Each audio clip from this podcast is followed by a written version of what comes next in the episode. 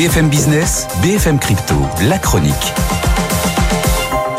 Et on vous retrouve Antoine, regardez le sourire d'Anthony Morel, les cryptos vont Ah. bien, son portefeuille explose, notamment, oui. notamment le Bitcoin, 44 000. Hein.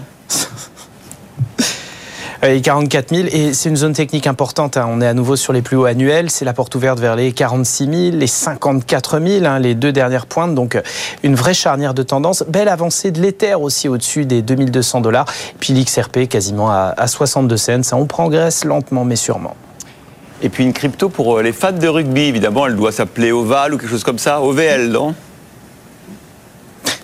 OVL3, euh, évidemment, hein, comme euh, le ballon ovale, symbole de l'ovalie triomphante. En fait, cette, cette crypto est l'émanation à l'origine d'un grand jeu de fantasy rugby Web3, Oval 3, qui permet en fait de créer son équipe parfaite en prenant en compte euh, les statistiques réelles hein, des joueurs de top 14 et de toutes sortes de championnats, de créer des tournois et le tout sur la blockchain, lieu de, de création, d'échange de NFT, de récompenses à trader, échanger, etc.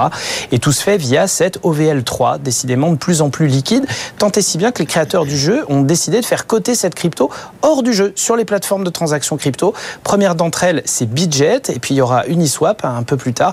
Et les cours bougent bien. Alors évidemment, c'est une toute petite capitalisation, hein, c'est 66 millions de dollars, et un cours qui varie beaucoup entre 4 et 7 cents, mais ça bouge bien. Il y a de la trade, de la liquidité, et ce sera sans doute la petite vedette hein, parmi les cryptos thématiques en cette fin d'année.